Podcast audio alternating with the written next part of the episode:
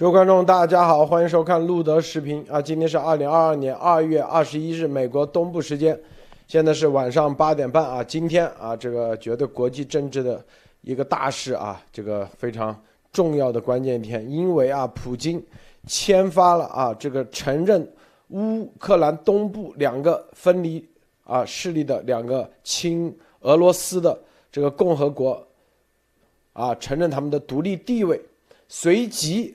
随即啊，派兵啊进驻，说是以维和的名义啊进入这两个共和国啊两个独立的地位的这个乌克兰两个两个地区。接着，这个美国宣布制裁，还有这个英国、欧盟啊分别宣布制裁。到现在为止啊，这个整个中共国没有任何反应，还没有承不承认。现在全世界西方国家啊，包括基本上啊，除了叙利亚以外。承认啊，这两个这个两个地地区的这个独立地位，其余现在还没有国家承认，所以这是一件绝对啊这个大事啊，所以这个普京当然说是叫维和，但是现在按照国际法，这叫入侵啊，入侵。好，接下来将会这意味着什么啊？这里面带来的各种地缘政治啊，是不是跟我们之前说的这个结论啊？这里面。到底是怎么样？我们待会深入来分析啊。首先，伯伯是跟大家分享其他相关资讯。伯伯少。好的，路德好，大家好啊！今天大家都看到了啊，事情发生的这个很快啊，发生的很快，所以说我们在节目中间跟大家仔细分析这个啊乌克兰的这个局势啊。然后呢，今天早上路德讲的这个呃节目里面啊，有比较重要的一条啊，我来加一条啊，就是说这个澳大利亚空军的这个 P 八海神啊反潜巡逻机，然后被这个中共激光照射的这个事儿啊，因为今天这个是这个中共的媒体放出来的，说有声纳浮标的投放啊，这个东西西方。媒体没说的哈，这个中国自己自己露出来的啊，这个事情也很有意思。这是一，就是说，第二就是说，大家可以去看一下这个啊，就是说这个合肥舰和井冈山舰这两个军舰的这个航迹啊，他们本来是要往，比方说往这个叫什么被这个被这个这个这个这个火山毁掉的这个汤加去进行救援，但是他们呢先往西边绕，绕到然后整穿过整个的绕过整个的这个这个这个啊，就是说嗯印尼啊这些地方，然后从这个澳大利亚北部，然后再往东啊，这是一个绕远路。这样的一个行为啊，所以说这个行为本身就非常可疑啊。然后这个事情发生的地方更加的敏感，是发生什么地方呢？就是说发生在这个托雷斯海峡啊。今天早上路德也说了啊，但托雷斯海海海峡还有一点就是说它是从这个啊，就是进入珊瑚海这个海域的一个一个关关口。大家知道珊瑚海珊瑚海是发生过著名的这个。珊瑚海海战啊，这是在中途岛以前的一场大战啊，就是可以说是第一次人类历史上第一次双方用这个用这个舰载机互相怼的这个海战啊。为什么？就是说当时这个日本是在这个这个啊，就是东南亚，就是这个地方进行这个能源收集啊这些东西的这些，也是一个必必兵家必争之地啊。好，然后呢，大家要知道珊瑚海这个附近有非常多的军事设施啊，就是说在这个托雷斯海峡旁边就有美国和澳大利亚的这个就是军事基地和美国和澳大利亚共用的这种空军。基地这些东西，然后在珊瑚海另外一边就是法属新卡里多尼亚啊，所以说这是法国的在这个印太的这个可以说是最大的一个军事基地啊，所以说这个里面可以看出来，整个这个里面都是非常多的地缘政治角逐在里面。大家也不要忘了啊，这个从新卡卡里多尼亚往东北一点点就是瓦努阿图啊，二零一八年中共在这个瓦努阿图想建军事基地，想建这个海港，这个事情搞的是一塌糊涂啊，对吧？所以说大家大家一定要知道这个新闻啊，你要连续看，要铺开了看啊，能看得很清楚，为什么这次这个这个啊激光照射事件搞得这么的这个严重啊？而且肯定，你看声纳浮标就标志底下底下底下有潜艇啊，所以说这个里面很多很多事情都在发生过程中啊。我们给大家继续带来，好，路德，啊，马蒂娜分享一下。嗯，好的，路德先生好，博士好，我我有问题啊，针对刚才的那个，就是昨天呃，就今天早上吧，听节目的时候。就是就说，呃，今天我看新闻，这个日本也表示他曾经被激光照过，所以他就非常支持澳大利亚的这个，而且他也非常关注。我想知道这个是因为我不是军事方面很懂的，就是一点都不懂的这种。我想知道这个到底是一种潜艇战吗？还是海面的这种呃军舰的战争？还是说这个是一种全面的海战？就是他往那边开潜艇是什么意思？他被别人。他没事儿就把那个潜艇开到那边去绕去，然后不让别人监视他，一旦监视他，他就拿激光出去照别人。那如果是他去照别人的时候，把别人的飞机真的给照下来了，出现问题的话，这个算不算是在打仗啊？嗯，谢博士，我想问一下。那那那我来说两句啊，就是说这次激光照射这个行为啊，已经是完完全全的准军事行为了啊。为什么？就是说中共的那个里面说，今天早上莫博士说的很对啊，拿那个叫什么激光测距，这点就很搞笑。他说啊，当时啊美机距离我们四公里，然后我们使用了激光测距，你都知道四公里，你还测个什么距啊？是吧？你都知道是四公里，你还测你还测测哪门子的距？是不是？而且激光测距的这个呃激光功率这些东西是极低的啊，就连激光笔。都是说啊，不要对眼睛照会造成损害。激光测距的这个功率是非常非常低的，绝对不可能导致这种情况啊。所以说这肯定是中共的军用级的这个激光反制设备啊，就是说可以进行致盲，然后可以对这个。军舰就是说，对于这个飞机上的这种光学器件啊，这些东西进行这个损坏的啊，一定是这种这个瓦数很高的这种这个激光设备，这是一。第二就是说，为什么这次这么丧心病狂啊？肯定是因为这个 P 八，它当时就是机舰长路德已经给大家介绍的非常非常的详尽了啊，就是说它是具有反潜功能的，它就是说上面带有这个反舰导弹，还有这个反潜鱼雷这些东西啊，还有深水炸弹，就是说如果。被这个声纳信标，它就从空中扔下去那个声纳浮标，对吧？然后可以用无线电的方式去收集，就是说，因为大家知道，从比方说声纳浮标，你在不同的几个地方丢三个，丢到三个到四个，这样你就可以通过它之间的这个这个声音的这个这个差相差，知道吧？就是说就可以就是说收接收的这个距离的这个差，就可以完全准确的定位潜艇的位置啊。所以这个时候的话，你就可以在。对它进行攻击是吧？所以说大家也知道，潜艇这个东西的话，是你要你上浮啊，你先扔两颗啊，给警告一下，要你上浮，你不上浮，立刻弄死你啊！所以说美上次在这个，这个美美国这个那个核潜艇在这个这个呃纽千岛群岛就是啊，因为当时进行了警告性的这个就是就是这个呃攻击啊，然后。美国潜艇是本事大是吧？他立刻扔了一个假的这个诱饵，然后跑了是吧？所以说这个如果是真是美是像 P 八当时，比方说要你上浮，你不上浮的话啊，你可能就立刻就完蛋了。所以这个里面，所以这个人大家可以知道，因为中共他他的这种配合作战的话，其实是一个非常明显的这样的一个行为啊。所以说这个里面的这个信息我还是在收集之中啊。但是今天早上路德的这个节目的这个情报里面已经讲的是比较全面了啊。好，我今天讲这么多啊，路德。这个啊，待会儿我们深入再来说啊，这里面都牵扯在一起啊。现在实际上世界局势啊，全面啊整合在一起的。这个本来啊，今天啊，这个白天的时候，美国时间白天上午，咱们做节目的时候说啊，这个拜登和普京说啊，这个只要普京不入侵乌克兰的话，接下来啊，这是铺垫啊，会跟普京有一个会面会谈。然后马克龙啊，也跟普京打了电话说啊，这个拖一拖。缓一缓，好，这个之前的情报啊，这美国的情报说啊，普京会直接入侵到基辅啊，基辅。但是今天啊，普京突然发布了电视讲话，第一步先承认乌克兰东部的两个地方它的独立地位，就是顿涅斯克和卢甘斯克共和国的独立地位，这是第一。第二。是吧？然后要求俄罗斯议会批准他的决定，并批准与两个共和国签订友好互助协议。第三步说啊，鉴于因为他独立了，所以这个独立地区的这个领导人啊，是吧？因为签署了互助友好协议，这个友好协议是啥？之前已经准备好的啊，交过去。说让他们派兵立马进驻来维持和平，并且他还发布说让乌克兰的政府军。立马滚蛋啊！就大概这意思，就立马走出去啊！因为现在他们已经独立了，然后派了维和部队进去。随即啊，随即，欧盟及其啊美国进行了发表了一系列制裁。但是美国的制裁这个措施啊，待我们我们待会再说啊，是也是比较奇怪的啊。普京在这个演讲啊，就是在电视讲话里头专门说，乌克兰东部局势恶化。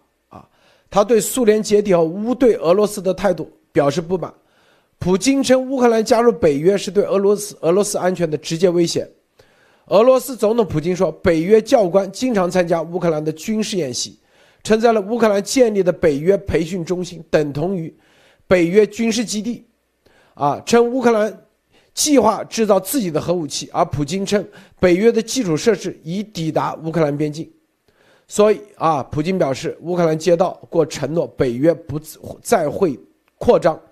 普京表示，打击俄罗斯的主要平台将是乌克兰，而称俄罗斯的安全要求已经被拒绝，就是之前啊，我们上次说的，在二零二一年底的时候提出的安全的这个。这个草案啊已经被拒绝。这个安全的草案里是俄罗斯有很多项的其中之一，说保证乌克兰不加入北约。第二，俄罗斯更多的要求是和中共联合起来，说三千公里之内不布置中程导弹啊，已经被北约拒绝，明确拒绝啊。这是第二点，他们要价很高的。第三点，是吧？这个这个。这两个两个区域啊，两个地区说依照新明斯克协议啊，是不是？第三点，这几点已经明确被拒绝啊。然后呢，在这个情况下，但是啊，但是到今天为止啊，今天为止，美国的我们看美国的这个制裁，宣布制裁的内容是怎么样啊？美国宣布制裁的内容在这里啊。这个拜登啊，随即立即宣布了制，宣布制裁。第一第一项是啥呢？然后对于这两个啊，普京承认的这两个共和国，停止美国人在这两个共和国进行新的投资，啊，也停止向这两个共和国啊，间接或直接的出售任何美国的商品。以及间接向美国进口或者是服务技术，啊，也以及出售任何美国制造的产品，啊，然后呢，以及美国人对啊，以及对这个任何这两个地区的批准的融资啊、投资担保啊等等一系列，然后还授权以下人员进行制裁。自这个命令发布之日起，乌克兰的内部啊。乌克兰境内的所有这两个地区的所有的企业啊等等啊，这个相应的实体的领导人、官员啊、高级这个董事会成员啊，实施制裁，就是这两个区。说白了就啥意思啊？现在美国因为这两个区域由于啊是和俄罗斯有关系，所以这两个区域的任何的啊产品经营活动全部冻结啊。说白了就这个意思啊，这两个区域的。因为这两个区域在美国的可能还有企业啊等等啊一系列的，包括这个这个啊一系列的这种投资啊贸易债券等等全部啊先冻结制裁，因为他担心被俄罗斯利用啊，是不是？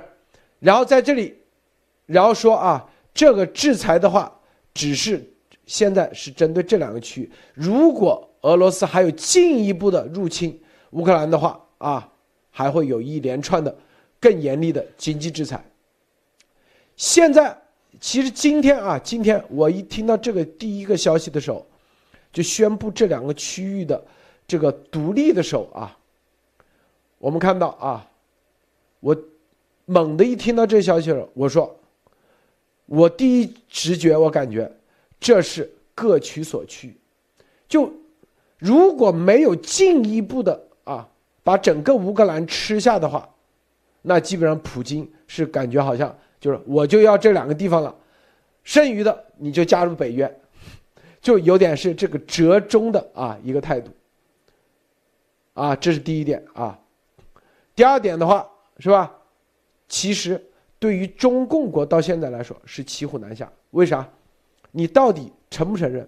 如果承认这个单方面宣布独立的话。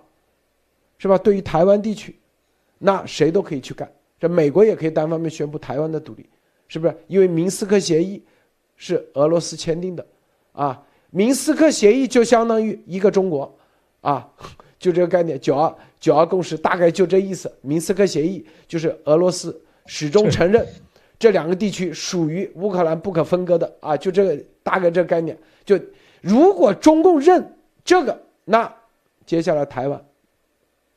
什么啊？当当然了，第一，台湾啊，美国也可以这样造。如果中共承认这两个区域，新疆也可以按这个模式下去，这是判例法。内蒙古也可以，东北接下来俄罗斯就谁控制，就是说白了，当地的人直接说，直接不需要人多，只需要写写个协议给俄罗斯，是吧？我们现在宣布要加入那个，至于啥，那俄罗斯就可以单方面宣布那几个地方直接。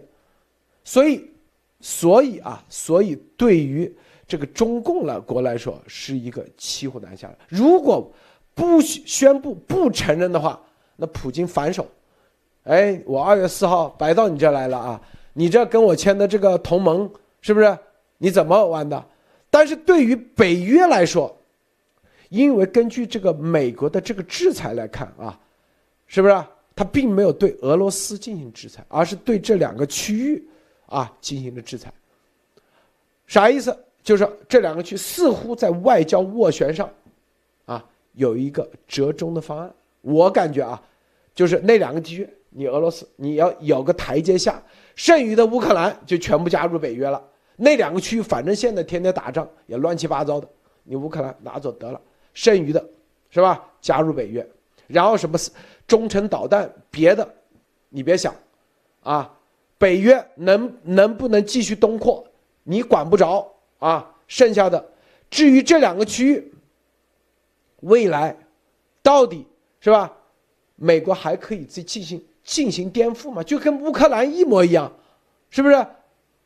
大家想想，乌克兰当时本来都是俄罗斯亲俄的力量控制的，最后哎，直接起啊，跟着民主自由，跟着美国价值走观走。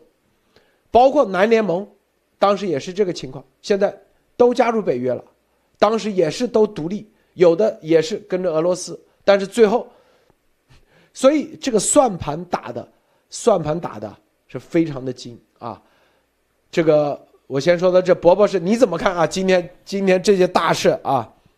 对，今天今天看到这个，今天是这事儿挺大的，终于有有动静了啊！有动静。这个里面只只要这东西一出来啊，所有的人啊，所有的我跟一些就是说有联系的这个朋友啊，都说哎呀，这完全就是和当年那个。格鲁吉亚和南奥塞梯啊，一模一样的搞法，所以说都是啊，怎么样？先先先就是说啊，就是要要要成立自己的共和国，对吧？人民共和国，对吧？然后。啊，就是说俄罗斯立刻承认，然后立刻与其建交，对吧？然后说在这个啊，是不是加入俄联邦进行公投，是吧？所以说那这个里面都是啊一贯的搞法啊，而且这样的，也就是说俄罗斯的一一一定要看到这个里面，他是打着什么维和的这个幌子啊，把这个军队开进去的啊，他不是说啊我的俄罗斯军队就开进去了啊，当然了，在这个顿巴斯就是顿巴斯就是这个。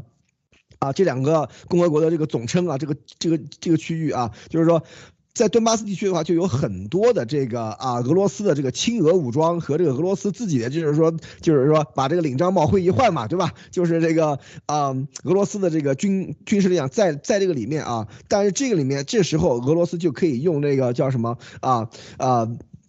就是维和的名义啊，就是说主动的把那个军队给开进去啊，这个时候就看乌克兰怎么办了啊。如果这个时候就像路德说的，如果说这个时候乌乌克兰就说那好，那咱们剩下的部分加入北约啊，这两个地方我我们以后再说，对吧？对，慢慢来，对吧？这也是有可能的，对吧？而且这个里面。俄罗斯承认了以后，西方肯定不承认，对吧？肯定，肯定不成。这这样的话，那这个呃，卢甘斯克和顿涅茨克这两个共和国啊，就成为了一个啊历史遗留问题啊，就以后看怎么解决，是吧？因为西方的不承认的话，那乌克兰有能力或者有实力或怎么样，想拿回来就可以拿回来。但是呢，如果这个时候，比方说他们两个承认得到了国际社会的的承认了以后，那这个东西就是另外一个说法，对吧？这以后又是看一种这个大国角力的一个过程。这个时候，呃，呃，俄罗斯肯定。不会大大军去，比方说三天打打下基辅这种事情已经不可能发生了啊，对吧？所以说在这个时候，我们就看后面乌克兰是怎么反应啊。如如果乌克兰说我一定要一定要拿回啊顿涅茨克和卢甘斯克啊，我我就是拼个全国之力也要去拿啊，那这样的话可能会打大啊。但是据最近的这个消息来看，据这个啊今天这个啊就是刚才大概大概两个小时以前啊一个小时以前，这个乌克兰总统。泽连斯基发表这个讲话来看啊，这个调调来看的话，应该不大可能啊。所以说，这个里面结果就是这样，而且这个就像路德说的，对于中国来说是非常难。难讲的、难说的这样的一个难做的一个这样的一个事情，你既不可以说你不承认，如果你不承认的话，你就是和西方站在一起，对吧？那个你跟这个俄爹怎么办？你俄爹那不好交代是吧？如果你说你承认啊，那麻烦了是吧？西方肯定要第一，西方要弄死你；第二，这这算哪门子事，对吧？当地老百姓说啊，我们要加入啊，对吧？我们要加入俄俄罗斯，我们要独立，那俄罗斯同意你独立，你就你就独立，那对吧？新疆可以一样办理是吧？新疆的老百姓说啊，我们要独立，呃。我们请俄军来主持公道，那 对吧？这玩意儿，那个中共这个就没法弄了，是吧？所以说，这个里面所有东西，这个。我觉得啊，很大一个可能性啊，就是说中共会讲啊，我们尊重啊这个顿涅茨克和卢甘斯克共和国人民的选择，是吧？这个里面其实也也也有问题啊，你要你要仔细想的话，对吧？人民的选择是吧？所以说这个里面非常非常多的问题，但是这个后面啊，我们觉得最大的一个看点啊，就是说看西方怎么反应啊，因为。西方如果在这个事情里面反应过于强烈的话啊，会导致本当地区的这个巨大巨大的这种冲突啊。大家也要知道，美军的航母已经到位了，美军的这个战斗机啊什么都都已经在这个波兰了啊。而且今天美军的这个这个 C 幺三零已经在这个波兰和这个乌克兰边境开始巡逻了啊。所以说从这面来看的话，嗯，如果啊。俄罗斯想把这个战争进一步的往这个乌克兰内地去发展的话，绝对没有好果子吃啊，肯定会被痛打啊。但是这个里面，我觉得普京也不会干这个事儿，见好就收啊。所以说这个里面我们可以看这个后面的事情会怎么发展。我是觉得后面这就是说对于这个顿涅茨克和卢甘斯克两个共和国的这个承认与否，是否承认，是否不承认，以后再怎么走，外交上面的这个角力、制裁啊什么各方面的这个动作可能会很多啊。但真正的大规模的全面战争啊，这个可能性是不大的。啊，路德，对这个啊，这个有点雷声大雨点小啊，就是普京啊，搞了几十万人啊，大兵压境。但他他他大兵，他不仅仅是在卢甘斯克和顿涅斯克，他是在乌克兰的北部、白俄罗斯、乌克兰的南部，甚至黑海这边上全部大军压境。对，但是就搞了这两个地方，但这两个地方说白了，你不宣布，其实也是事实上属于俄罗斯的控制区。是不是波波是啊？打从二零一四年，对俄乌的那个冲突就已经在这个顿涅茨克和卢甘斯克两个共和国开两个两个州开始打了，打了八年了已经啊，已经死了不知道多少人了，反正一直在打，一停火协议已经被毁掉三，已经签了三十多个停火协议了啊。对，所以说这是一个历史问题啊，路德。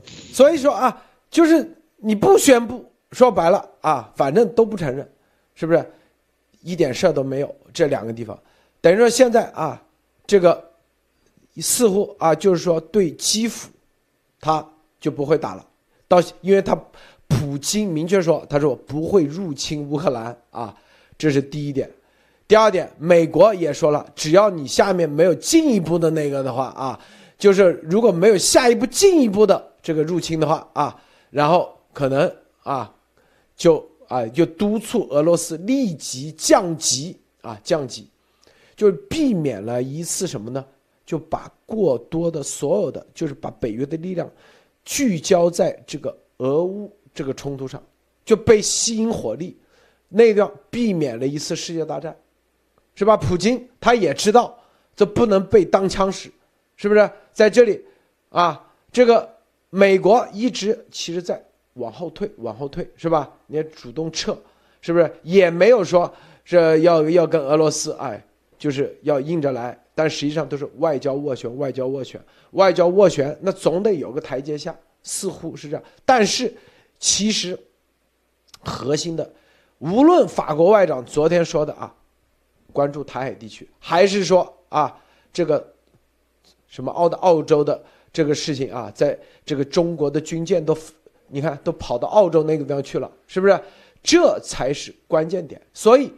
美国西方一定不会承认，但是至于实际控制是谁，西方啊不会管，反正你自己那个，反正这里，这个因为因为在历史上，你像之前南联盟啊一样的是吧？西方没有控制，但是走着走着，最后南联盟独立以后，科索沃是吧？黑山、塞尔维亚，然后克罗地亚，最后一个个，啊，有些国家都已经加入到北约去了，所以长。就西方是看的长远，啊，他可不想，这最终，啊，在二零二二二年突然来个核战争，是吧？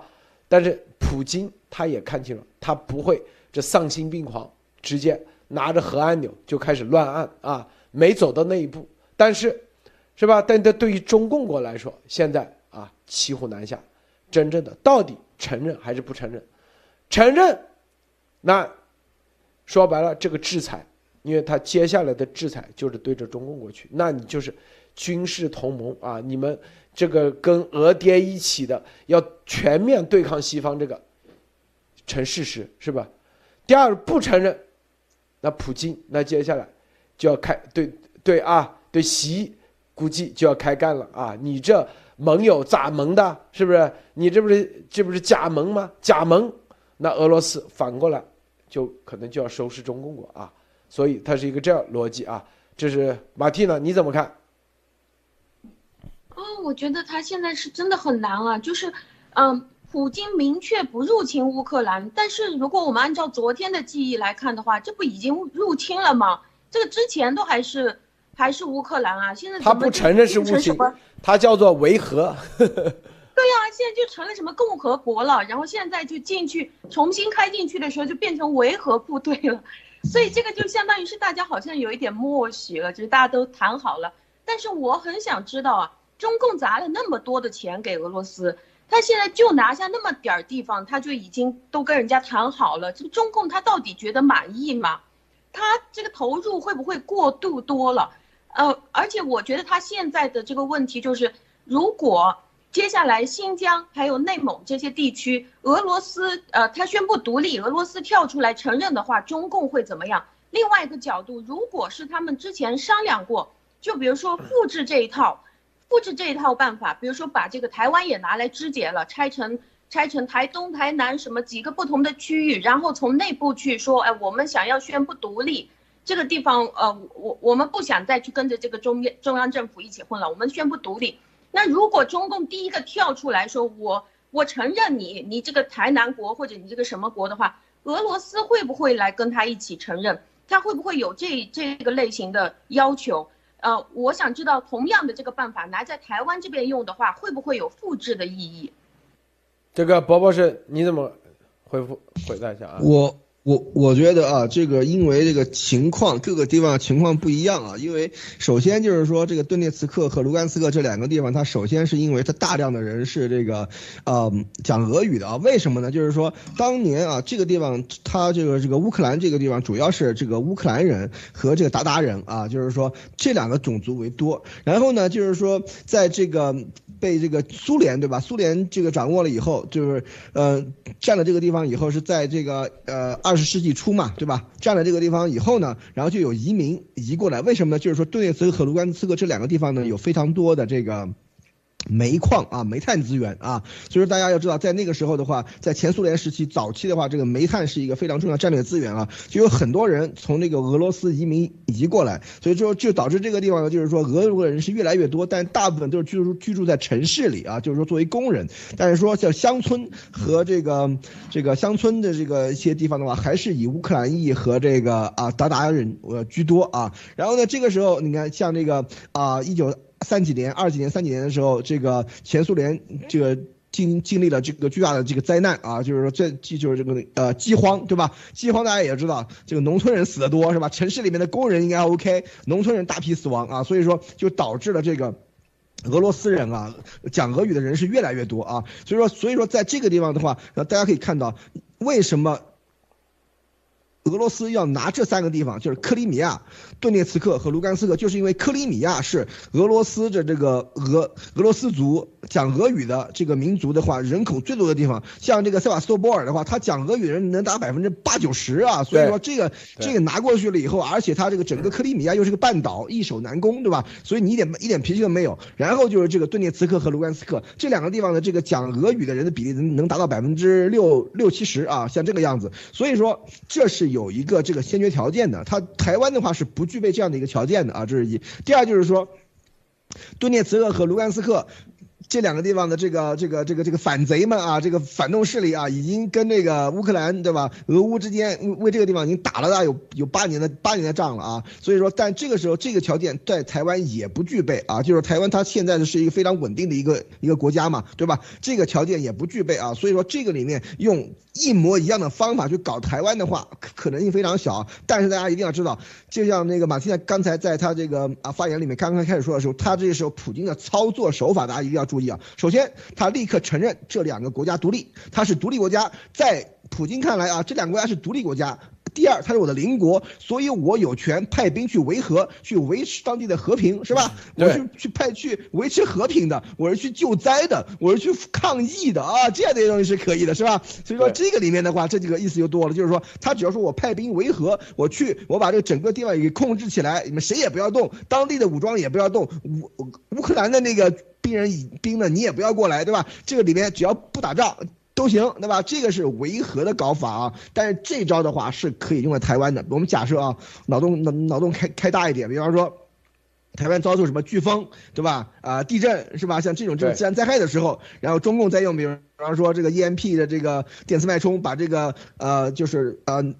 就是电源啊，比方说这个通讯啊都断掉了以后，这个时候中共说，哎呀，我派兵救灾，对吧？我派兵那个抗疫，对吧？像这种事情的话。就可以完完全全利用用用这个普京一样的这个招数了啊，所以说这个才是大家要知道为什么现在最重要的也就是说看西方在这个事情上的反应啊，如果西方对这个事情乐见其成的话，那我们这个细包子啊肯定是信心大增啊！你看西方很软弱是吧？东升西降，我又赢了啊，赢麻了是吧？你看这个钱花的值，我现在台湾一样弄，知道吧？这个里面如果西方对于普京大量的制裁，甚至开始在局部地区有这个军事反。反击啊，像这样的这些行动发生啊，那这个时候对于这个西包子是一个很大的震慑啊。所以说我们要看西方在这后面这几天对于这件事情是什么样的一个反应啊。所以说这个里面我们看这个事情的这个发展啊，路德，是啊，这里头啊，这个但是到今天啊，至少这避免了啊，就至少到今天为止，大家看啊，没有发生啊真正的入侵，直接。大兵压境啊，入侵基辅的这个行动，因为如果一旦啊大兵压境，四面八方就像当年那个希特勒瓜分波兰一样，那如果美国啊北约如果不反应的话，那对那就是北约说话不算数，他的国际秩序那一刻就击溃，啊，但是现在啊只是对这两个小区域的话，哎，说白了北约也有台阶下，波波是是不是这概念啊？对对。对，也是，毕竟这两个地方的战争可以结束了嘛。对，第一战争结束，第二，这两个地方未来的归属啊，就独立，这也是说白了，未来的归属到底怎么样，也不一定，他一定会跟着俄罗斯走啊。毕竟啊，这个这，因为只要一制裁，啊，这两个地方的人只要一制裁，用不了多长时间啊，估计。的这个经济啊，收入啊就很差。那个时候，人心啊，它自然就往着这个这个国际秩序这方面走。这个欧盟啊，东欧这些国家多少独立，最终都走向拥抱的是欧盟，是吧？这是一个这样的概念。所以说啊，这个台阶，我觉得今天至少这个普京没有丧心病狂啊，没有真正被挑拨到说大举入侵啊。至少到今天为止，是吧？这个似乎啊，这个这个俄乌的这个冲突已经啊，由这个武斗啊可能会出现的武斗，变成了文斗啊。文斗就是大家玩制裁了，那就是这是一个好事啊。我感觉啊，我觉得这是好事。伯伯，你觉得是不是好事啊？对这个，起码首先啊，这个整个如果能够全面实验、全面停火的话，这的确是一个好事儿啊。就是说，它避免了当地的这个人，不管是这个双方的这个士兵还是当地平民的死亡啊。因为从这个二零一四年开始打这个这个顿巴斯战争以后啊，这个当地的人，包括军人、包括平民，已经死亡一两万了啊。所以说也是死了很多人啊。这是一。第二，你这个整个地方打得跟筛子一样的话，老百姓也没办法过日子啊，是吧？所以说，在这个时候，就像路德说的，这两个地方独立了。以后先不管西方是否承认啊，这两个地方独立了以后呢，他有他自己的的这个自决权，对吧？也也许独立了以后啊，自己选总统出来了以后，总统说，哎，我不想跟俄罗斯搞在一起，是吧？然后呢，等于一段时间以后，发现这个俄罗斯又穷，又没有什么贸易什么东西可以做，反而跟乌克兰，乌克兰如果当时加入北约或者乌克兰经济发展的好的话，那肯定会会继续跟乌克兰走。这个很多东西都是是变化的，就像那个南奥塞梯，对吧？它都是有一个变化的一个过程啊。所以说，这两个区域一旦独立的话，就会造成就是说各方都会用这种这个。外交的手段啊，去进行这个拉拢，对吧？去进行这个这个这个这个整合，对吧？然后这个里面只要能把它整合到自己的经济架构里面去，这就成功啊。所以说，在这个时候，对于当地的这个老百姓的生活，起码不用去担心一天到晚打仗，一天到晚炮击，一天到晚死人了啊。所以这起码可以说是一个进步啊。这是一。第二就是说，这个事情就是说，让整个的这个乌克兰危机啊，最好能够画上一个句号啊。毕竟啊，俄罗斯大概有百分之五六十的这个军力压在乌克兰这个边境啊。啊，大家大家晚上都睡不好觉是吧？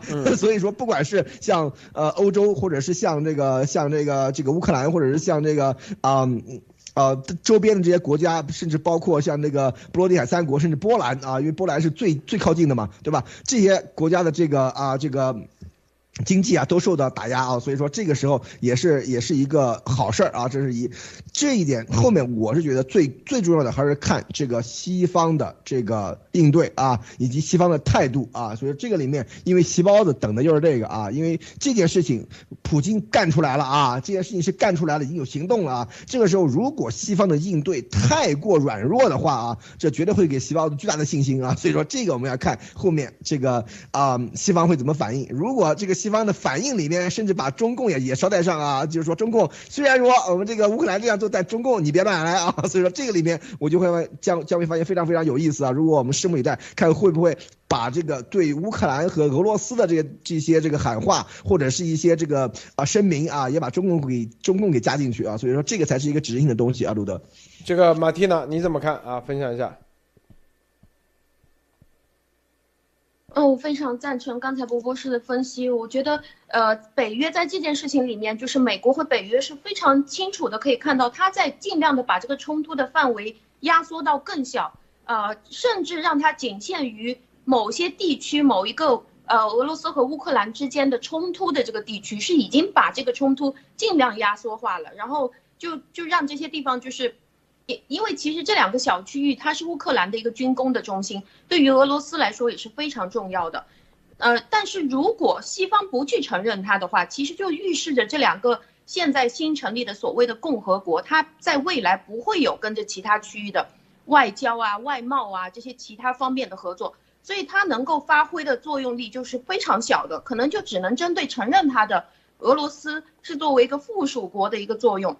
但是，呃，我也觉得这个习包子他是根本没有这个实力，呃，去去可以把这个台湾拿得下来的。因为对于台湾来说，台湾和这个乌东的这两个地区来说，它是完全不同的意义了。台湾对于全世界的芯片啊、高科技企业，它的重要意义是非常非常大的重要意义了，就不是只是某个地区的军工中心这个样子。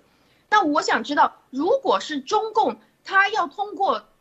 呃，放毒，比如说他去拿这个毒去放给台湾，然后拿这个毒去放给美国，在这个过程当中，他呃用这种方法去逼迫，去逼迫美国，然后再从台湾的内部去进行强统的话，因为这两天我看到香港的问题，就是香港突然之间就爆发了大规模的这个呃染上欧米克克隆的这种这种呃一一个情况。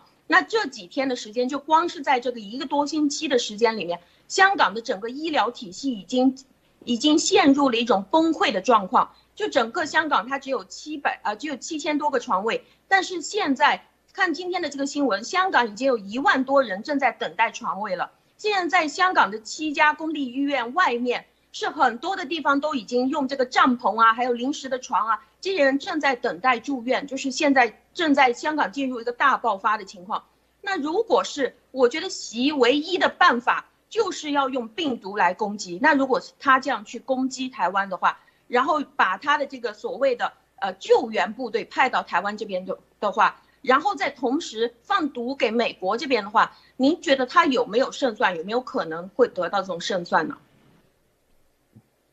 伯博士是问伯博士是吧？伯博士，你看看。啊，我觉得这个可能走的比较远啊，因为因为我们现在的看到这个情况来看的话，香港的这个事情的确是比较诡异啊，就是突然的话把这个人数冲的那么高啊，可以说是以前从来没有过的，而且我觉得这对于这个中共的这个这个啊，就是呃想对香港进一步的这个管控啊，其实是非常非常有有有利的啊。为什么？就是说你看像现在这个事情的话，像香港的现在的这些这个像林郑啊这些官啊，全部都给拉到这个深圳去啊，痛骂一顿啊。啊，所以说这个里面可以看出来啊，以后中共要因为疫情这件事情对于香港进行更加严厉的管控啊，这是绝对是板上钉钉的事情啊，所以我们很很快就会看到啊，这是一。然后这个东西对台湾来说的话，就是一个非常非常危险的一个信号啊，中共如果在香港完完全全实现了它的这种这个啊，就是管呃就是完全的这个。占领，而且对于这个啊香港的这个事情，西方完全没有任何的这个动作的话，这对于西包子来说又是一个强心针啊。所以说，结合这个乌克兰的事情的话，他估计又又又就你看我们又赢了啊，从一个胜利走向另走向另一个胜利啊，然后我们就再来一个胜利啊。所以说，台湾可能会是一个比较大的一个不稳不安定的因素啊，也是一个比较危险的因素啊。所以这个是我的看法，路德。好，这个其实现在我们重点啊，就要关注的是啥呢？这个就是。呃，对于普京来说啊，拿下这两个啊，他宣布两个独立，但是真是不是真正能吃得下，又是另外一回事啊。因为这两个地方早在二零一四年，乌克兰政府就已经对两个地方失去了控制，里面的啊这个亲俄的和啊亲乌的啊已经打了八年，打仗已经打了八年。俄罗斯就算啊派的这个维和部队进去啊。能不能真正全面控制，还是打一个问号？因为这个啊，他不可能用核武器，是不是？这里头说白了，这个亲乌的也是乌克兰的政府军的背后的支持。如果在常规这武器的作战的情况下，大家都没有优势啊，基本上都属于这种拉锯战啊，就跟这种拉锯战啊。然后这是，就是说这个普京会不会啊在？拿下这两个，继续再把整个乌克兰拿下，这是接接下来大家要观看的、观望的。还是说，基本上就此打住啊，所有的这个俄乌的事情就结束了。重点是不是？因为这是一个时间点。你看，二二十号这个冬奥会结束，结束二十一号就宣布这，宣布完以后，似乎啊，重点依然就是台湾。是吧？似乎习啊，给他一个啊，给这个普京有个最后，最后有一个这个期限一样，是吧？因为如果你再拖，拖的时间再长，浪费钱啊，这个钱是吧？你总得有个台阶下，那赶紧先结束了。重点，重点就是在台湾啊，然后在这里，俄中的这个军事同盟，这是毫无疑问的，是吧？俄中军事同盟，同时，是不是？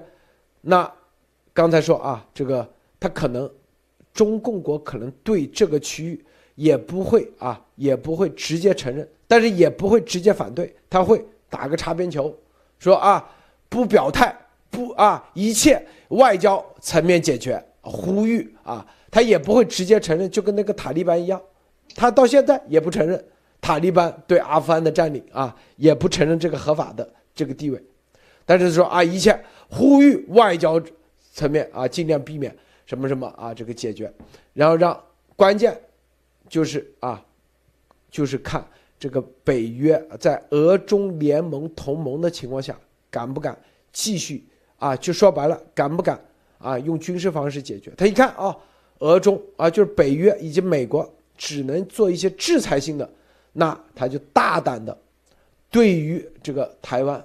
他就会开干了，这是我们说的习的想法啊。习接下来就会对台湾进一步啊，而这个台湾进一步的话，他就看到美国或者西方世界的心虚，就是知道俄罗斯他们怕俄罗斯，是吧？因为俄罗斯有啥？有核潜艇，有核导弹啊，有洲际导弹，甚至有这个匕首啊，这个匕首什么什么这个高超音速导弹。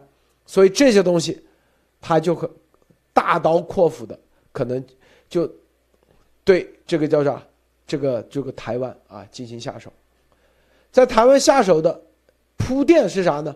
就是当然肯定就是病毒，这毫无疑问啊，搞乱美国等等这一系列。但是这里面至少习有一步棋，他是是啊打乱他的部署。什么棋呢？就是他本来计划是在乌克兰这区域，是北约跟俄罗斯至少在那有干上一架，是吧？吸引美国的这个军事实力在那里啊，聚焦在那里。现在实际上是美，等于说这个声东击西，这个声东，这个声没没打起来。但是呢，时间不等人，因为这水浒年啊，是不是？这个时间不等人，所以呢，啊，就赶紧对。找个台阶下，啊，就是这已经是 B 方案了。A 方案是啥？乌克兰搞一架，北约进驻，俄罗斯傻乎乎的啊，就是他想着普京也傻乎乎的啊，直接在那开干啊，就等于大家都收不了手的时候，那里啊怎么的打个是吧？至少有个导弹啊，有个爱国者啊，虽然没扔核武器，怎么的也至少啊，就不不仅仅是一个坦克，是个坦克压境啊，导弹。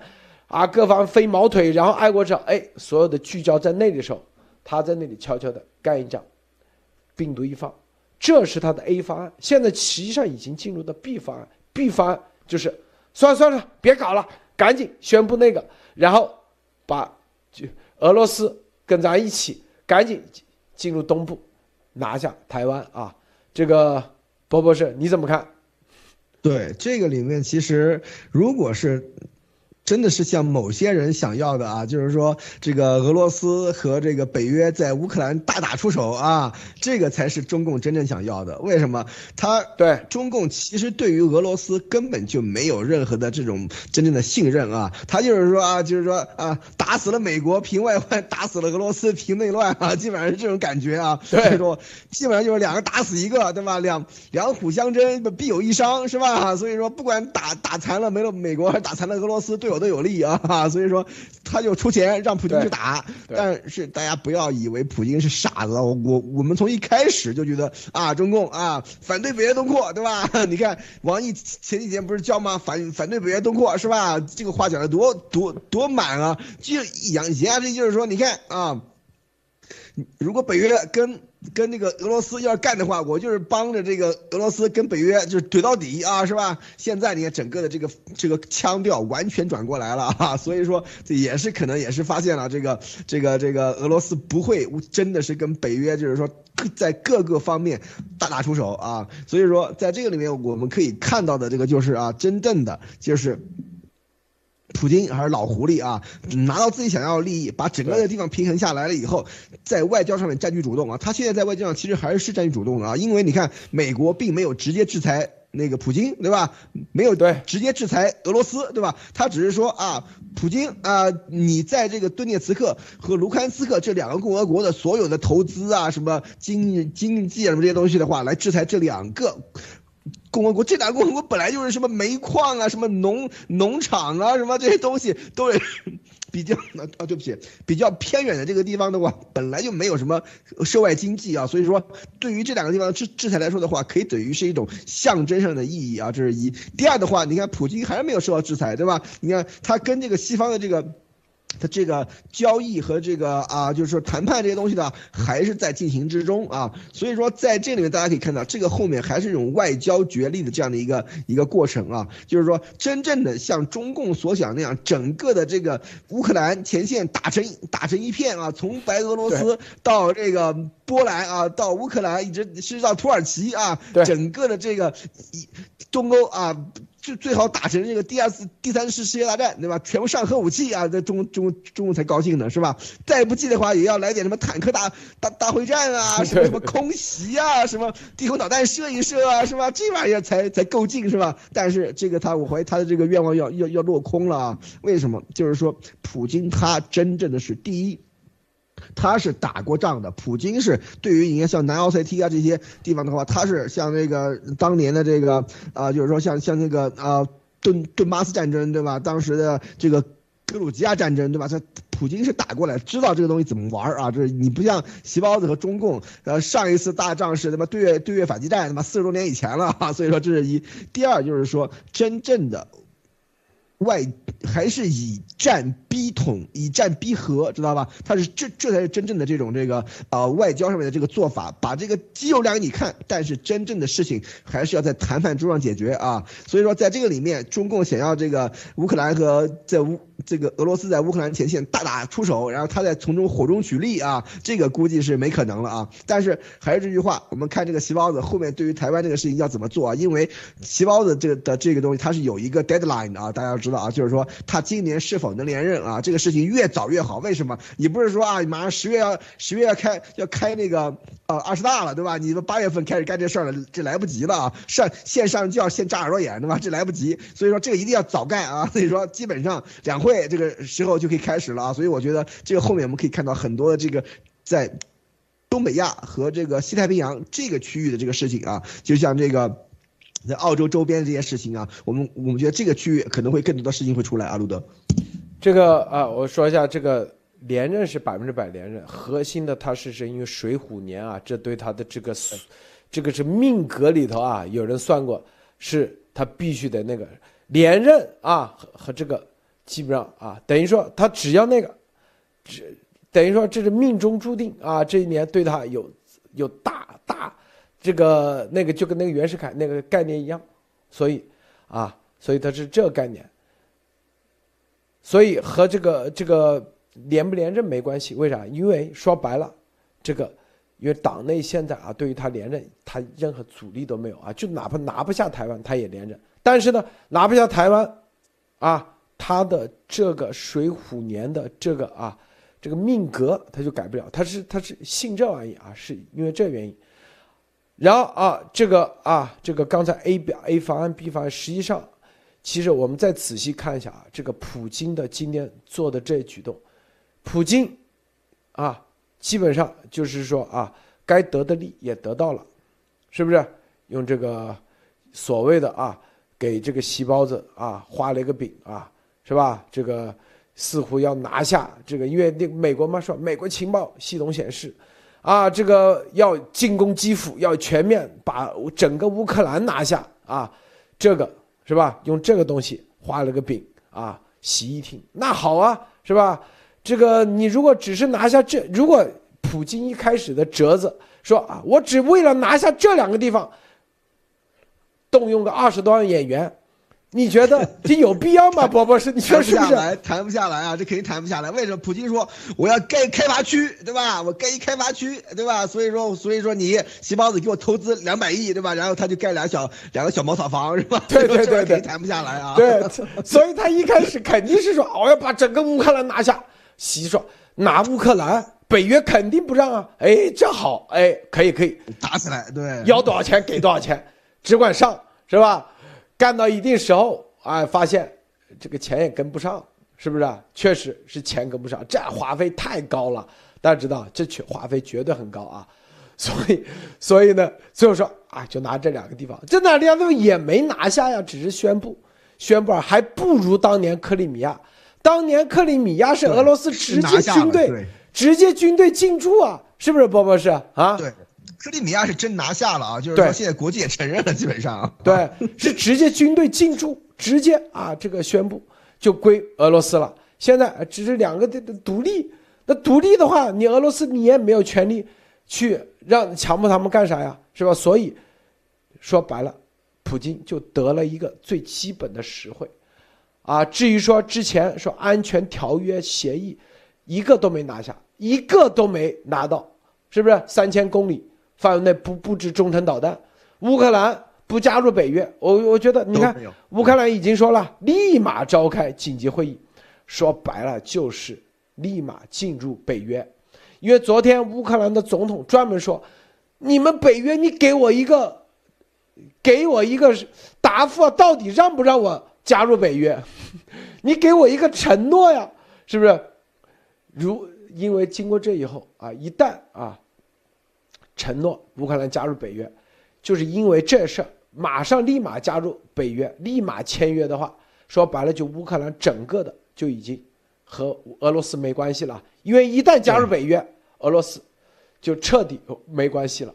说白了，这俄罗斯普京啊，今天这个是有点啊，让咱们这个大失所望啊，大失所望。为啥？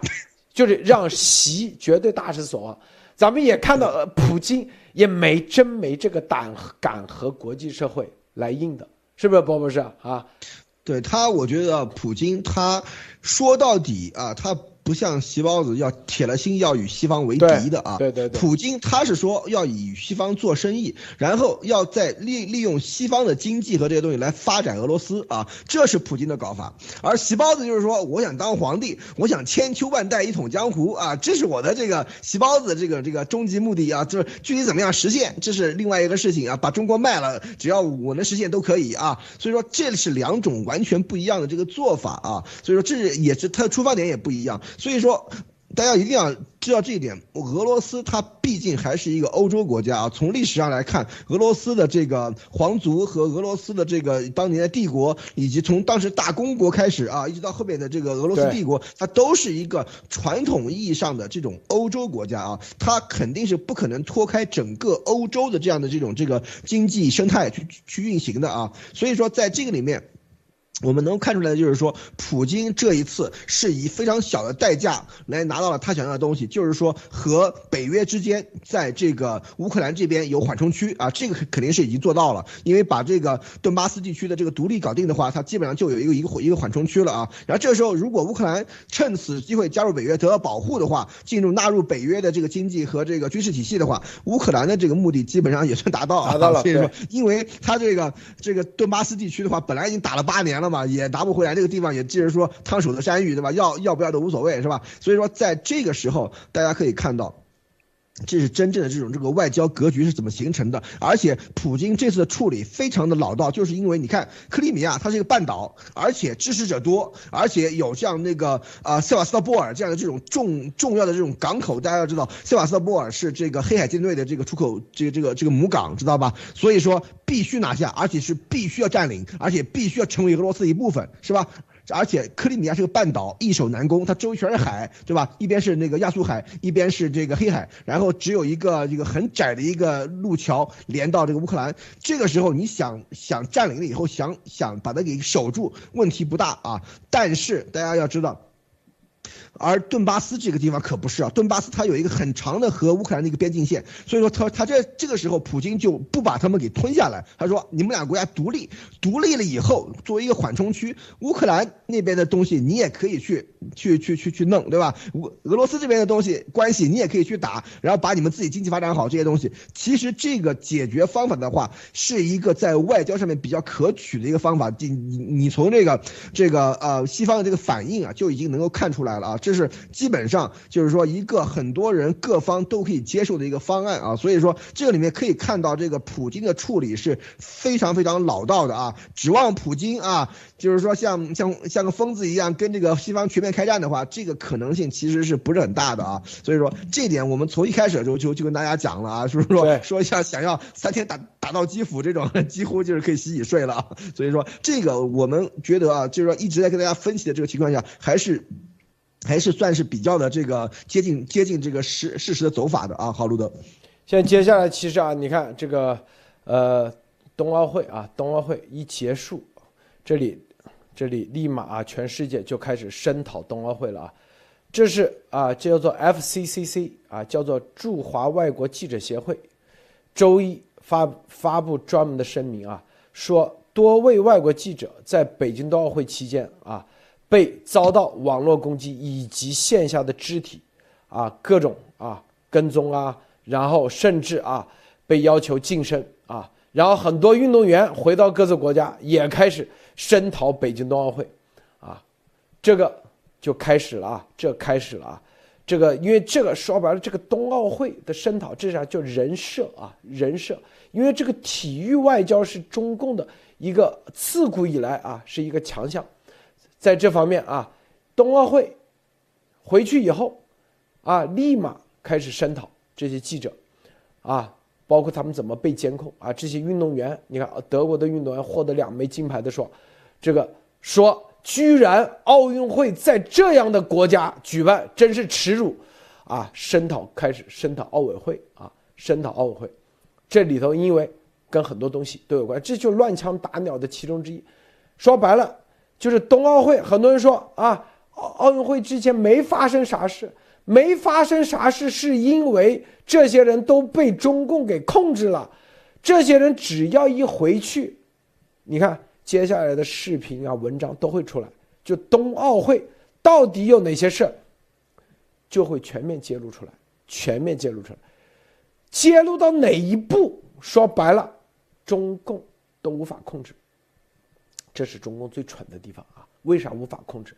啊，因为首先你看，第一步，先做这个铺垫，记者协会驻外记者协会，首先说啊，我们在北京期间，都是你看被警察警察阻止。啊，禁止拍摄，然后禁止啊网络黑客，然后遭到网络暴力啊等等，反正先做好铺垫。好，这个铺垫一完以后，全世界知道啊，原来那很多人想想知道这冬奥会期间到底发生了啥事那接下来就是记者说了算了，是不是？记者想写啥就写啥，你中共根本没有机会翻盘了。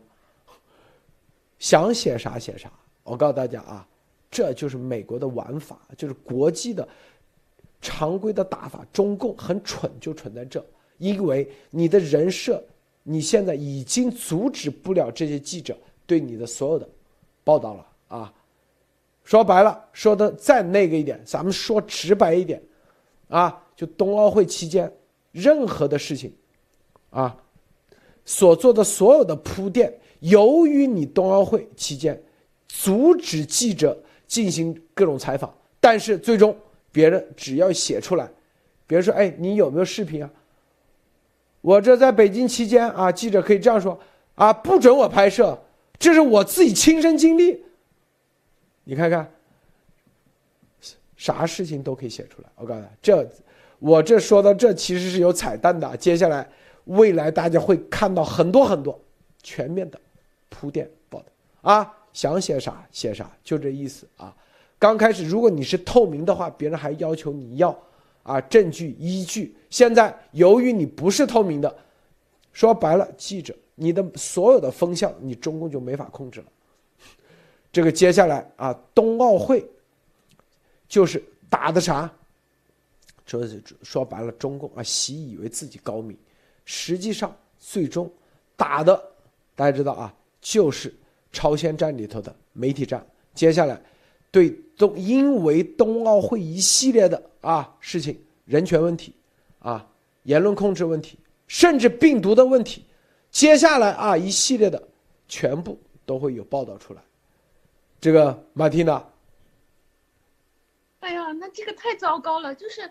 现这个是真的，就是这一次冬奥的时候，就转播的过去了，也是说，哎，我们很多东西没有办法转播，然后收视率也很低，因为都是在中共的控制下嘛，哪些能播，哪些不能播，你要播出来这些东西都是没有意思的，广告也卖不出去。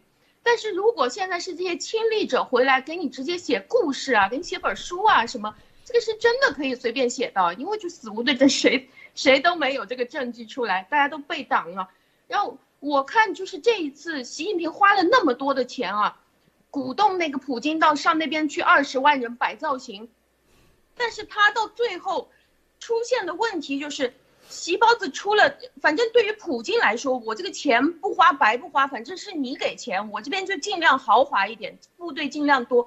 但是突然之间，他正需要别人给他转移最大的注意力的这个时候，刚好所有人要开始回到这个。冬奥怎么回事儿啊？台海这边大家要聚焦一下的时候啊，那边就齐活了。他说：“哎，我这边搞完了，这两块地方我都跟别人谈下来了。就现在看他这种针对这两个共和国的这种比较温柔的制裁，我觉得这个是普京跟西方的国家心平气和的，大家是谈下来的这件事情。而且这不可能是只是在纸上大家写一个协议说的，大家哦一定要相互。”呃，一定要相互呃，以以后一定要按照这个去做。我觉得这个一定是实质上大家是可以相互制约的，所以才可以谈下来那么温柔的一种制裁办法。但是同样的办法，我觉得习是没有办法用的，因为他在国际上是早就没有信誉了，不光是他，整个中共都没有信誉，所以他想要去跟西方谈什么呃合作啊，他之前所所有的事情都没有履履约过，他全都是硬来，从他上台了以后，所以我觉得这个普京的这个办法是完全不能套用在他身上的。但是我也很想看的就是普京接下来会不会翻脸不认人啊？就是我这边事情搞完了。真正中共需要他帮忙的时候，他很可能说：“我现在没空帮你了，我现在没有其他时间了。”因为他的目的基本上第一阶段已经达到了。然后我现在发了一条新闻在我们那个新闻群里面，就是关于今天三胖他也跳出来了。我想问问两位，他这个是什么意思？三胖他跳出来了，今天他说：“呃，他已经亲口跟着习近平祝贺北京冬奥成功的举办。”他说：“这个两个国家中朝。”两个国家接下来要加强合作了。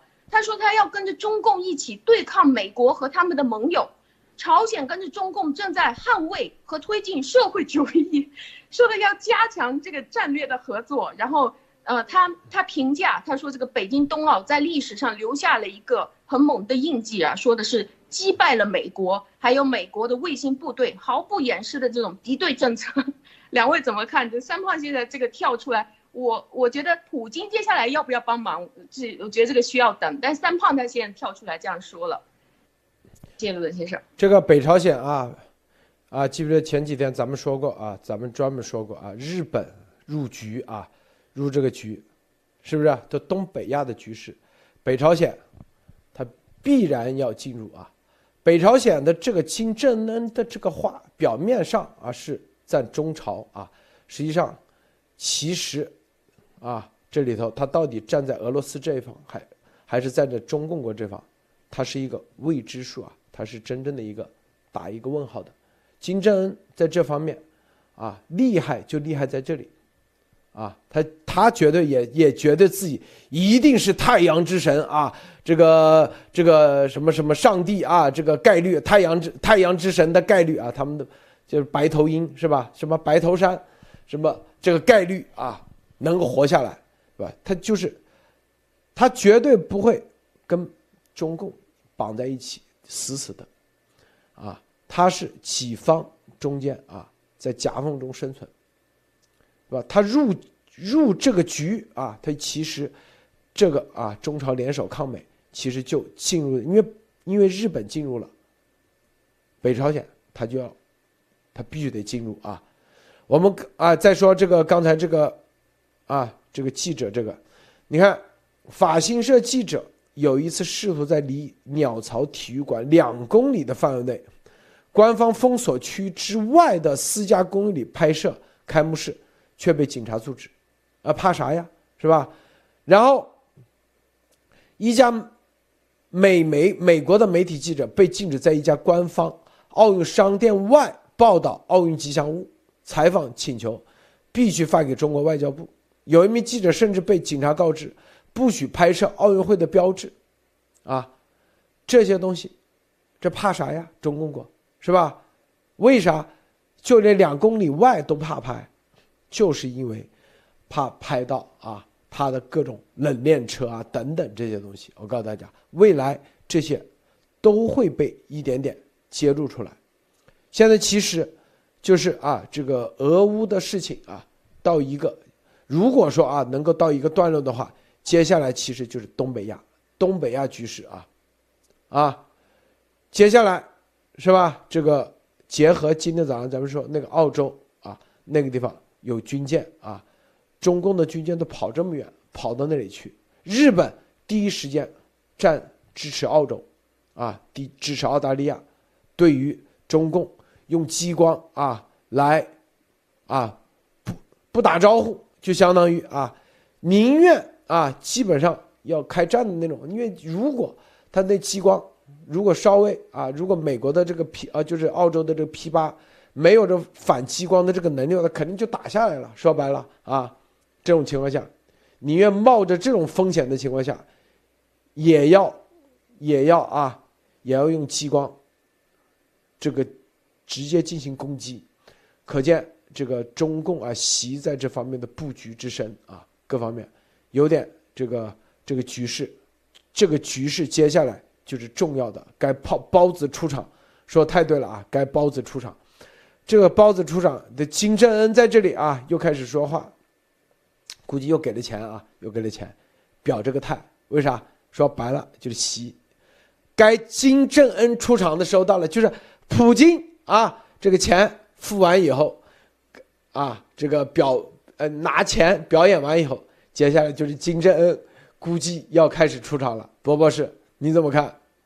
对这个细包子总导演也是总投资啊，对总投资，他的他是觉得自己总导演其实是个是个冤大头啊，就是说他只是花钱来干这些事情。为什么北韩一定是就是说要靠中国这个输血啊才能够维持下去的？这是一。第二，大家不要忘了，三月九号马上到了啊，韩国大选啊，这是一个大事儿啊。就是说在这个时候，为什么要给要要这个金金正恩要跳出来来给这个啊包子来献殷勤啊？为什么？就是说如果没有中公共的支持的话啊，北韩的经济会立刻达到崩溃的边缘啊！你一旦就是说连这个军队连这个都没有饭吃的时候，你看那个那个叫什么？上一次从这个北韩叛逃到那个南韩的这个军人会发现各种各样的这个。这个这个疾病，各种各样的慢性病啊，寄生虫啊，什么这些东西都很多，就说明连他们这种先军政治所照顾的这些军人的话，他们的这个营养状况都极其之差啊。所以说，可见北韩的这个国内的这种经济到什么程度，而且据说啊，经常有这种这个啊。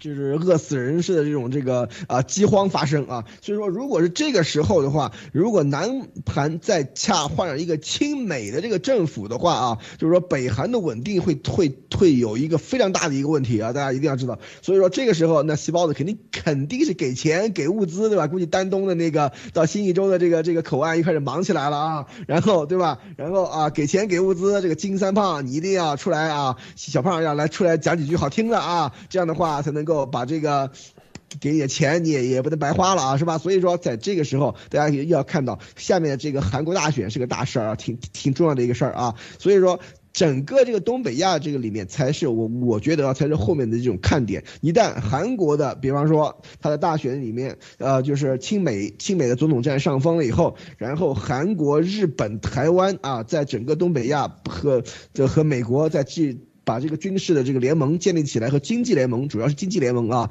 建立起来以后的话，那正对于这个习包子来说是一个巨大的一个打击啊。所以说，在这个时候我们可以看到，金正恩出来的话，根本就不是一个一个偶然的一个现象啊，肯定是背后的做的局啊。所以说，我们拭目以待啊，路德啊。这个有个叫杨小新说，路德说乌克兰最新的结局是什么好事？他说我不能认同。这次乌克兰的被分解，似乎如美国对阿富汗的撤军一样，是一个失败的国际行为。这对普京最后达到吞并乌克兰的一次巧妙的支持。这个啊，首先啊，这个这乌克兰啊，普京，你要知道，我我的观点啊，就是第一，俄罗斯它是有核武器的，它的核武器的实力不比美国差，这是第一点，啊。第二点，如果俄罗斯因为乌克兰的呃，如果美国因为北约因为乌克兰的事情，最终啊让中共坐山观虎斗，两边打得两败俱伤，并且啊，咱说没有核战争吧？如果核战争，那这个地球就结束了；如果没有核战争，哪怕打的是吧？最后坦克会战啊，库尔斯克坦克大会战，然后整个就跟当年啊打那个打伊克伊拉克一样啊，中共又多了二十年的发展机会。如果到那一步，那绝对绝对是双输啊，中习绝对是大赢家。我告诉大家啊，绝对是大赢家。习就希望看到啊，是吧？北约。因为一个芝麻，然后两个针，真的最后，是不是？是不是波波是最后真的两边，对，控制不住，因为两边如果他这个两个，他不是他他两方是一个很弱的小学生互相打无所谓让他们打，但是两边都是能力很强的，啊，如果是北约对着是南联盟这样的国家，他绝对明天就开打。因为南联盟没核武器，没有能力反击，分分钟轰炸，四十天解决问题，说白了就这么简单。但是前苏联、俄罗斯不是这么简单的啊，是不是？说白了，你如果处理的不好啊，那中共这一次正儿八经就是大赢家，美国国际秩序全部都 drop down，就是真正的帮习达到东升西降，他就希望你打，他就希望啊，但是。说白了啊，北约也不希望看到啊，俄罗斯要的要价太高，啥把整个乌克兰让了。大家我你知道为什么外交一直谈谈谈谈的啥？就是谈的乌克兰绝对不给你，你要那两个区没问题。我觉得就是乌克兰是绝对要加入北约的，并且这个什么中程导弹绝对不可能。因为普京之前的要的筹码是啥？要退到九七年之前北约的，要把北约已经签约的全吐出来。实际上，普京根本就没达到，是不是啊？啊，九七年之前，你算算，现在哪些国家？十几个国家，全部啊要退出来，都没达到，而只是就这两个区域，你觉得？习习绝对气死了，我跟你说啊，绝绝绝对气死了！你这又收了钱，啥都没干到，是吧？习就是希望看到啊，你这为了这一点，然后打个世界大战，全世界都希望看啊，就是习就希望看到这，咱们就绝对不会让他看到这，啊，是不是，波博士啊？所以，就观众说的这件这件事情啊，大家要知道，就跟那个自由市场买衣服差不多啊，就是说啊，挂价五百是吧？然后到最后二十成交啊，基本上是这种感觉啊。所以说，不。呃，俄罗斯以前要的就是说，把整个的这个北约的势力从波兰、从这些国家全部吐赶回去啊，这是他不可能实现的一个东西。就是说，你就这就是一个要价的一个极高啊，但是现在在达成的这样的一个价，就是一个很低的一个价码啊。所以说，这个里面就可以看出来，它是完完全全是一种这个以军事的这个威胁为这个手段的一种外交行为啊。大家一定要知道这一点啊。为什么？就是说。中美之间的这种这个啊，就是关系走到冰点的时候，俄罗斯其实在这个里面是能够有很多腾挪的空间的啊。但是如果俄罗斯和西方的这个关系走到冰点，比方说打仗真正宣战的时候，那中共是有很多的地方可以弄的啊，很多的这个空间可以搞很很多这个东西关系可以平衡的啊。所以说，任何有这个啊。有这个啊，呃，就对于对于外交有经验、有概念的领导人，都不会让自己的国家走到和另外一个大国完全开战的这样的一个程度啊。就像三国杀一样，就是说，因为如果你有两个国家的话，也许就好办；但是你有三个国家在里面的话，你绝对不会和另外一个大国打起来，然后让第三国坐收渔利啊。而且，中国和俄罗斯，大家再再讲第一万遍啊，中国和俄罗斯是有地缘政治冲突的。啊，这两个中国和美国是没有地缘政治冲突的，俄美之间也是几乎是没有啊，这点大家一定要知道。所以说，在这个里面啊，普京绝对不会让我们这个总加速师作为真正的最后的赢家，和西方大打出手，然后搞得国力衰败，然后在这个上面经济上面完全依赖于中国。因为大家要知道，如果。普京跟西方全面开打，西方对于普京全面制裁的话，普京就没有任何的选择，必须把他的经济绑在中国身上。到那个时候的话，这个攻守的这个态势就调过来了啊，就不是席包子求着普京了，而是普京求着席包子了。普京是绝对不会自己去傻乎乎的干这样的事情的啊！大家一定要知道，这个里面俄罗斯它的经济除了卖这个卖这个叫什么啊？天然气、石油以外，也就是卖军火了。其实它真的是没啥东西可卖的啊！而且大家要知道，普京的这个这个俄罗俄罗斯这个国家啊，它的天然气出口量其实并没有想的那么大。大家知不知道，这个天然气出口世界第一大的国家是什么？澳大利亚。澳大利亚天然气出口世界第一啊，然后是卡塔尔。出口世界第二，然后是美国天然气出口量世界第三，然后才是俄罗斯啊。俄罗斯的天然气出口量只有澳大利亚的三分之一到四分之一这么多。所以说，如果把这个西方跟这个普京完全切割，制裁俄罗斯，制裁普京，北溪二号全部砍掉的话，用澳大利亚和卡塔尔的这个这个天然气去支持欧欧洲啊。价钱要贵一点，但是量上面绝对没问题啊！大家一定要知道这一点啊！这个国际上面这种这个是态势的话，你但你一定要经济、军事、政治全部考虑啊，通盘考虑，这不是一个单纯的一个打的问题啊！大家都在那里啊吃瓜群众，看看热闹不嫌事大，说打就打是吧？这个里面大家一定要知道，这个里面是一个非常复杂的国际博弈的一个问题啊！就是说你所有的东西你都要仔细的分析，你才能够看出来这个事态是怎么样。我从一开始说这。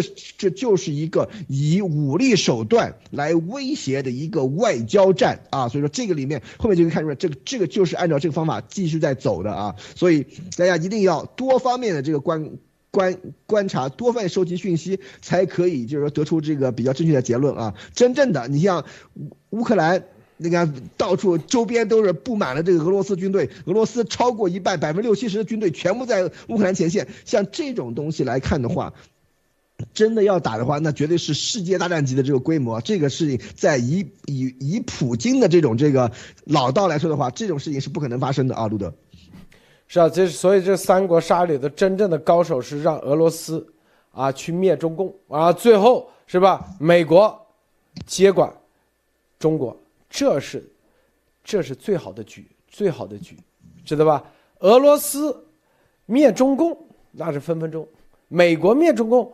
还不一定那个，但是啊，最终美国的价值观、美国的宪法、宪政民主，真正让中国重新成长、重新起来，啊，但是绝对不会说美国和俄罗斯打得昏天一地，中共起来了啊，再也没有人能够收拾得了中共。你想俄罗斯如果起不来，美国啊也那个打得昏天黑地，最后中共。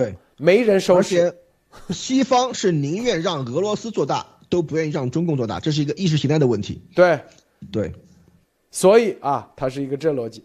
好，咱们今天节目啊就到结束，待会十点半，咱们会员节目来继续啊，继续继续分享。好，谢谢，别忘了点赞分享，谢谢宝宝车，谢谢马蒂娜，谢谢诸位观众观看，再见。